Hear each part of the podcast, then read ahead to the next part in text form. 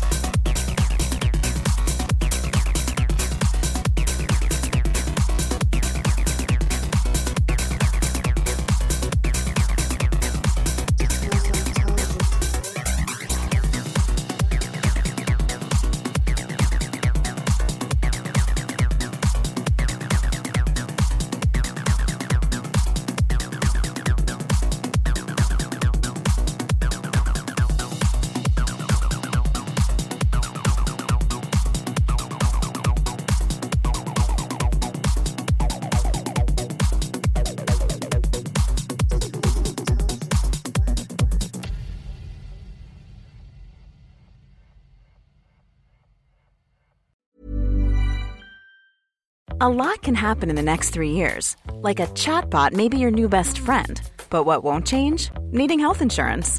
UnitedHealthcare Tri Term Medical Plans are available for these changing times. Underwritten by Golden Rule Insurance Company, they offer budget friendly, flexible coverage for people who are in between jobs or missed open enrollment. The plans last nearly three years in some states, with access to a nationwide network of doctors and hospitals. So, for whatever tomorrow brings, UnitedHealthcare Tri Term Medical Plans may be for you. Learn more at uh1.com.